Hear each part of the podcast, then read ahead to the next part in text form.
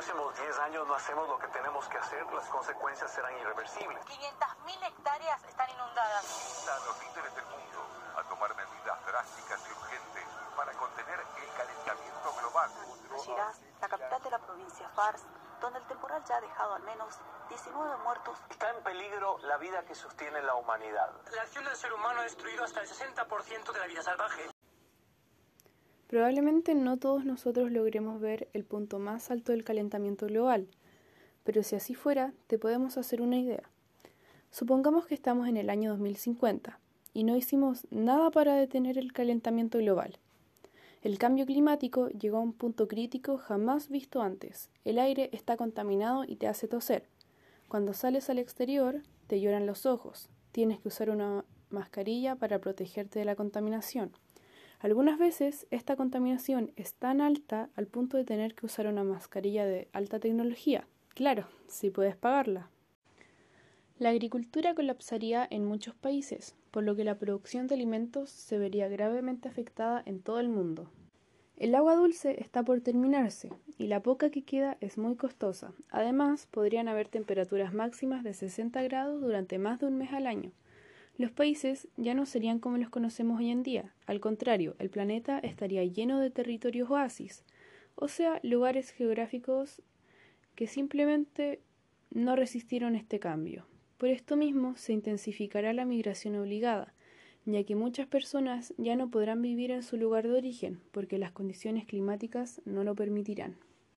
Quizás esto no llegue a ser la realidad de todos, pero si no hacemos algo por nuestro planeta, de seguro que así será el futuro de nuestros hijos y nietos.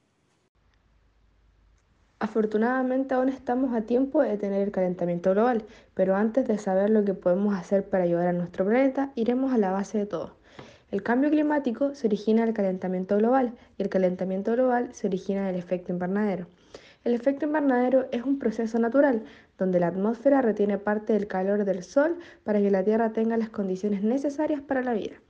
Pero hay muchas acciones humanas que aumentan el efecto invernadero, provocando que la temperatura del planeta aumente a pasos agigantados. Lamentablemente somos nosotros quienes contribuimos al cambio climático, dado que los gases de efecto invernadero se liberan principalmente por la quema de combustibles, la industria petroquímica y la actividad agrícola ganadera. Debido al gran crecimiento de la población de los últimos años, se acelera el aumento de los gases de efecto invernadero por parte de las industrias.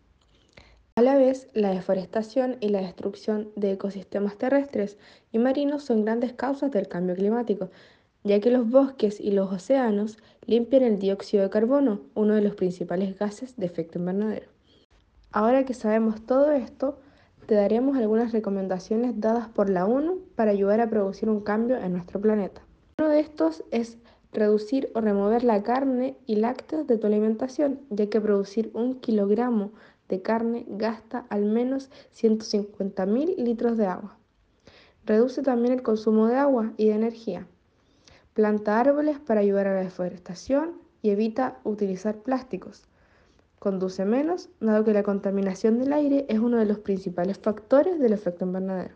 Si todos nosotros cambiáramos nuestro estilo de vida o cambiáramos nuestros hábitos para ayudar al medio ambiente, el pronóstico para el 2050 sería completamente diferente al que tenemos hoy en día. Solo se utilizaría energía sustentable como la eólica, solar o la hidráulica. Los autos ya no necesitarán combustibles fósiles para funcionar. Al contrario, ahora los medios de transporte son ecológicos y eléctricos. El consumo de carne es algo del pasado y los niños pequeños se asombran al saber que alguna vez se mataban animales para el consumo humano. El aire es tan limpio como alguna vez lo fue y por fin el planeta estará libre de cambios climáticos. Así que dinos, ¿cuál de las dos realidades quieres para tus futuras generaciones?